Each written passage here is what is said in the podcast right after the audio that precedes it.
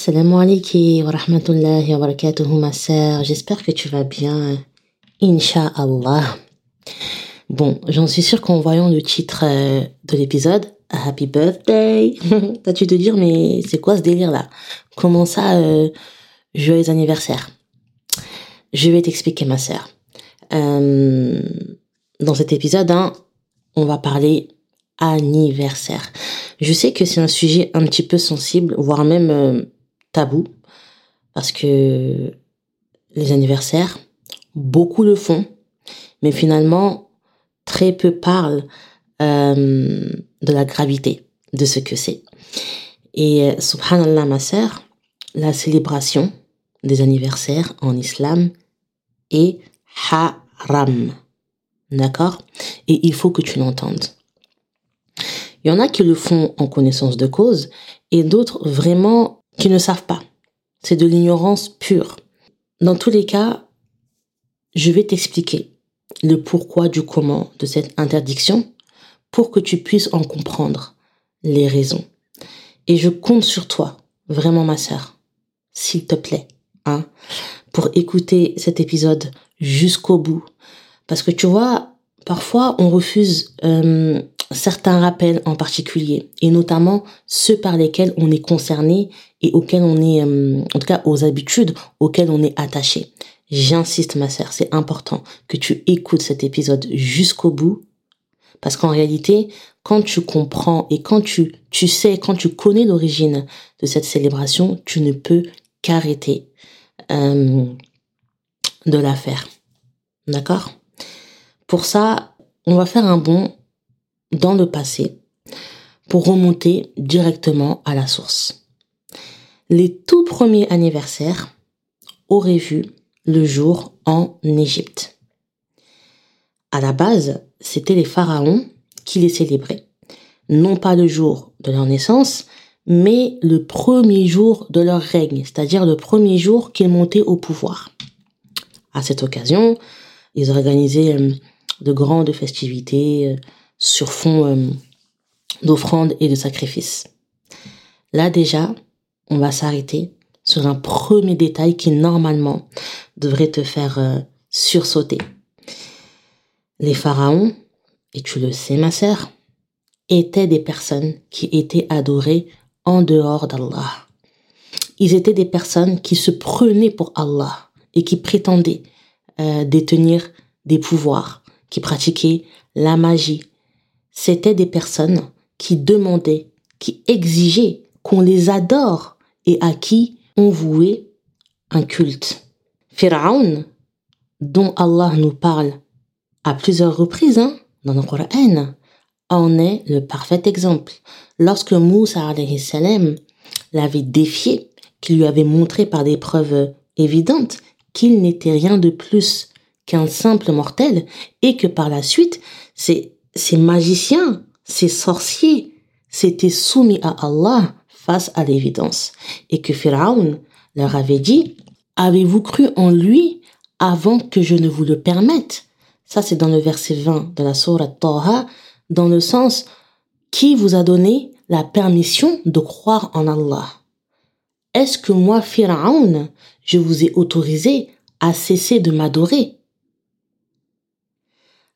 Les Grecs et les Romains, eux, avaient comme croyance que chaque personne était sous la protection d'un esprit qu'ils appelaient démon. Hein? Un démon. Et cet esprit veillait sur une personne tout au long de sa vie, de sa naissance jusqu'à sa mort. Le démon, là, il était censé être en relation euh, mystique avec la divinité dont l'anniversaire correspondait au jour de naissance de la personne. Deuxième détail sur lequel on va s'arrêter ma sœur, c'est que les Grecs et les Romains, et ça aussi tu le sais, hein, étaient des adorateurs de divinité. C'est des choses qu'on apprend au collège, ça en plus, hein, la mythologie grecque et compagnie là. Euh, mythologie gréco-romaine, euh, Zeus, Jupiter, qui était, euh, les divinités de la puissance, de la royauté, Poséidon et Neptune, les divinités de la mer, Hadès et Pluton, considérés comme étant les divinités de la mort. Ils adoraient même des déesses. Aphrodite, la déesse de l'amour, de la beauté, Artémis, la déesse de la chasse et de la nature, qui était la fille de Zeus, Athéna, déesse de la sagesse et de la guerre. On leur avait même donné des attributs, et j'emploie le terme donner parce que c'était des attributs que les humains leur avaient donnés, euh, puisque ces divinités-là étaient le fruit euh, de l'imagination humaine. Zeus, parmi ses attributs, il y avait la foudre. Poséidon, le fameux trident là. Aphrodite, elle avait euh, comme attribut la colombe ou la rose, à l'inverse de notre Seigneur Allah, qui s'est donné lui-même des attributs et des caractéristiques qui, subhanallah, émanent de son essence. Et bien entendu, hein, euh, ces divinités étaient représentées par des statues qui étaient adorées en dehors d'Allah. Alors, qu'est-ce que tu peux constater? L'origine de la célébration des anniversaires n'est rien d'autre que le shirk, n'est rien d'autre que l'association à Allah, d'autant plus que euh, c'est étroitement lié avec euh, l'astrologie. Tu vois, euh, les trucs d'horoscope là, t'as pas remarqué? Quand tu dis que tu es né à telle date, on te demande quel est ton signe astrologique? Ah, t'es balance comme moi. Ah, t'es capricorne. Ah, bah moi, je suis hippopotame ascendant, je sais pas moi, girafe. je dis ça comme ça au pif, hein. Mais c'est vrai ou pas, ma sœur? Même les gâteaux d'anniversaire remontent à l'époque de la Grèce antique. C'est les Grecs qui en sont les précurseurs. C'est eux qui ont instauré la tradition du gâteau d'anniversaire. À ce moment-là, les gens pensaient que les bougies avaient le pouvoir de réaliser leurs vœux. Alors qu'est-ce qu'ils faisaient? Euh, ils, cuisinaient euh, un gâteau au miel en forme ronde pour rappeler qui? Enfin, pour rappeler quoi? La lune en l'honneur de qui? En l'honneur d'Artémis, la déesse de la lune et de la chasse. Ensuite, ils y déposaient euh, des bougies tout autour pour imiter la lueur de la lune et euh, ils se mettaient euh, à genoux pour prier leur déesse avant de souffler les bougies. C'est de là aussi, ma sœur, que vient la tradition de faire un vœu au moment de souffler les bougies. Ce vœu, qui était fait initialement, hein, ne n'était pas pour Allah. Parce que tu pourrais te dire, ouais, mais moi, euh, quand je souffle les bougies, euh, je ne fais pas de vœux. Ok. Mais lorsque tu célèbres ton anniversaire, en réalité, ma sœur, tu prends exemple et tu imites ce que des mouchrikines, ce que les plus grands polythéistes que la terre a porté, ou en tout cas parmi les plus grands, ont fait. Religieusement parlant, les anniversaires ne se fêtent pas. Ce n'est pas une chose que le prophète sallallahu alayhi wa sallam célébrait.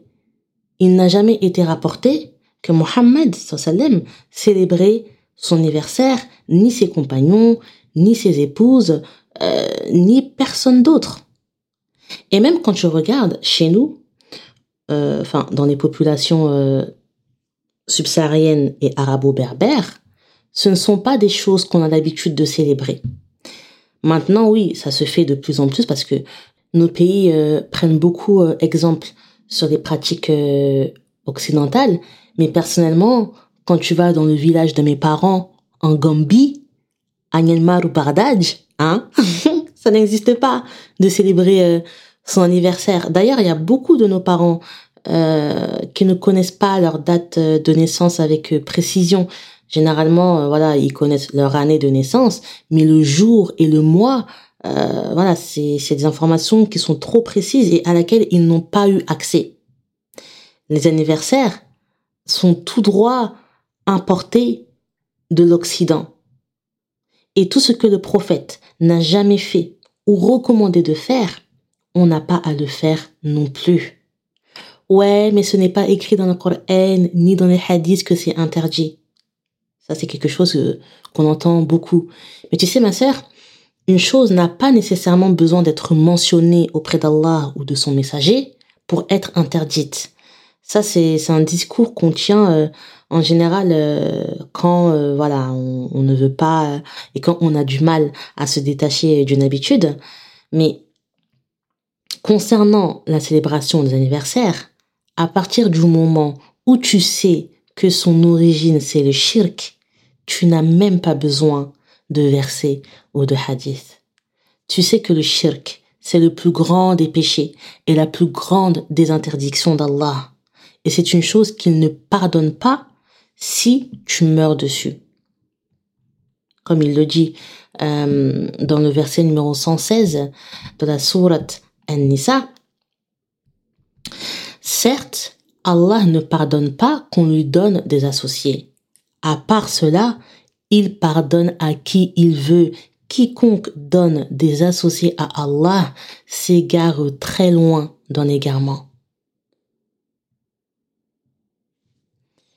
En plus, tu le sais, ma sœur, quand c'est ton anniversaire, tu fais des longues stories auxquelles euh, les gens vont réagir et te faire leurs meilleures invocations, qu'Allah t'accorde une longue vie, qu'Allah te garde longtemps auprès de nous. En soi, euh, si tu veux, ce ne sont pas les invocations que tu fais qui sont problématiques. C'est le contexte dans lequel elles sont faites. Comment peux-tu invoquer dans ces circonstances? Comment peux-tu invoquer pour une personne que tu aimes à l'occasion d'une célébration qui était pratiquée par les personnes les plus détestées d'Allah, par des associateurs, par des gens qui adoraient des dieux et des déesses, qui faisaient des offrandes pour leurs pharaons qu'ils prenaient en divinité en dehors d'Allah. Et comme si ce n'était pas assez, par la suite, tu organises une fête à l'occasion dans laquelle euh, forcément il y aura des choses haram, puisqu'elle est basée sur le plus grand des haram, tu vois, sur le plus grand euh, interdit de la terre. Musique, mixité, et j'en passe. Toi-même tu sais qu'il ne peut pas y avoir une once de halal, une once de licite dans cette célébration. C'est impossible. Tu dépenses de l'argent dans une fête qui n'est même pas euh, reconnue légiférer auprès d'Allah et de son messager. T'es là, t'es en stress, t'es en panique, t'as des montées d'adrénaline, t'es en sueur, tu transpires parce que tu veux que l'anniversaire y soit au top. Tu fais appel à la meilleure pâtissière, la meilleure traiteur. Tu fais même appel à une décoratrice euh, pour en mettre euh, plein les yeux à tes invités. Tu fais appel à un DJ. En fait, tu veux que l'anniversaire en question là, il reste gravé dans l'esprit des gens et qu'ils en gardent le meilleur souvenir possible. Tu veux que tout le monde en parle ou du moins qu'un maximum de personnes le voient. Si ce n'était pas le cas, tu, n'en ferais pas autant et surtout tu ne le filmerais pas. Tu ne, ne, tu ne l'exposerais pas sur les réseaux sociaux. Et même les cadeaux que, que tu reçois, hein, sont associés à la présentation des sacrifices faits aux divinités le jour de leurs anniversaires. Ma sœur, c'est d'une gravité, subhanallah. Mais on, on ne s'en rend pas compte. Parce que sur l'instant présent, on veut juste te faire plaisir. Et franchement, ma sœur, je te comprends. Hein je comprends, surtout quand c'est pour les enfants ou quand c'est pour le mari, tu vois. Euh, tu donnes tout, tu veux tellement que ce soit mémorable que tu n'en mesures même pas, même plus la gravité. Tu l'oublies même. Ah oui, j'ai oublié de préciser, hein, euh, qui participait, hein, participer aux anniversaires, ce n'est pas permis non plus. Euh, y contribuer de n'importe quelle façon que ce soit, ce n'est pas permis. De toute façon, euh, ça va de soi. Euh, en islam, il n'y a que deux fêtes qui sont permises et dans lesquelles tu dois mettre le paquet autant que tu le fais pour des anniversaires, voire plus. Ce sont les deux fêtes de l'Aïd. Lorsque le prophète sallam est venu à Médine, il a trouvé que ses habitants avaient deux jours de fête durant lesquels ils s'amusaient. Lorsqu'il leur posa la question, quels sont ces deux jours Ils lui ont répondu que ce sont deux jours qu'ils célébraient chaque année depuis l'époque anté-islamique. Il leur a dit, Allah vous a échangé ces deux jours par deux jours meilleurs. Le jour de, de l'Aïd al-Fitr et le jour de Al-Adha, rapporté par Abu Daoud al-Nasa'i et authentifié par Shir al-Albani. Alors, bien entendu, ma sœur, hein, euh, tu as le droit de célébrer ton mariage, tu as le droit de célébrer le baptême de tes enfants et tout. là, je te parle vraiment des fêtes, euh, on va dire, euh, bah, qui sont mentionnées clairement dans les hadiths. Donc, c'est les deux fêtes de l'Aïd. Et pour te dire, même les chrétiens, hein, même les chrétiens au IVe siècle ne célébraient pas les anniversaires car ils considéraient que c'était une tradition païenne. Et nous, musulmans, en 2023, on célèbre nos anniversaires comme jamais. Pourtant, on prétend suivre la voie de Mohammed sallallahu alayhi wa sallam. On, on revendique suivre le Coran et la Sunna. On prétend vouloir se conformer à la religion, mais on en fait tout l'inverse. Et je sais, ma sœur, hein, que ce n'est pas évident de, se référer euh, à tous les aspects de la religion euh, à la lettre. La preuve, on commet euh, tous des péchés au quotidien, mais tout ce qui est du l'ordre du shirk, tout ce qui s'y en approche, de près ou de loin, on doit tout faire pour s'en détacher.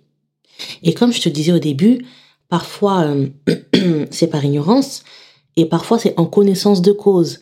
Mais toi, là, ma sœur, tu sais que c'est haram as certainement déjà dû euh, lire ou entendre des rappels à ce sujet, mais tu le fais quand même. Tandis que nos parents, très honnêtement, hein, je pense qu'ils ne savaient pas. Moi, quand j'étais enfant, euh, je te dis la vérité, hein, on a célébré nos anniversaires bien comme il faut, même Noël, jusqu'à euh, on achetait le sapin et tout, on préparait un repas. Et ce sont des fêtes qui se sont appropriées par habitude. Parce qu'en Occident, c'est une habitude. Tout le monde célèbre son anniversaire. Tout le monde célèbre Noël. On voit tout le monde le faire. Donc, on le fait aussi. Je dirais même que hum, c'est une tradition. Mais si cette tradition n'est pas islamique, c'est qu'elle est une bid'a. C'est une innovation. Le prophète Sassam, il a dit, celui qu'Allah guide, personne ne peut l'égarer et celui qu'Allah a égaré, personne ne peut le guider. Certes, la parole la plus véridique est le livre d'Allah et la meilleure guidée est la guidée de Mohammed. Certes, les plus mauvaises choses sont les choses nouvelles et chaque chose nouvelle est innovation et chaque innovation est égarement et chaque égarement est en enfer. Rapporté par An-Nasa'i, authentifié par Shir al-Albani. Je pense, ma sœur, que le hadith, il est quand même assez clair. Il a également dit, sallallahu alayhi wa sallam, quiconque imite un peuple en fait partie. Rapporté par Abu Daoud. Réfléchis, ma sœur, réfléchis bien. Analyse et pose-toi la question de savoir à qui est-ce que tu t'assimiles, qui est-ce que tu prends en exemple lorsque tu célèbres ton anniversaire? Est-ce que tu penses t'assimiler et prendre exemple sur le prophète sallallahu alayhi wa sallam? Aussi, demande-toi pour qui et dans quoi est ton intention. Parce que tout ce que le musulman fait, tout ce que la musulmane fait, tout ce que tu fais, ma sœur, en principe, hein, tu le fais en Allah et pour Allah. Il est très important. Et ça, c'est quelque chose dont on ne parle pas euh, assez Très important, ma sœur, de sans cesse revoir son intention, de sans cesse la renouveler avant d'entreprendre quoi que ce soit. Ça permet de réfléchir et de se rétracter si et quand on s'aperçoit de la gravité euh, de ce qu'on s'apprêtait à faire. Voilà.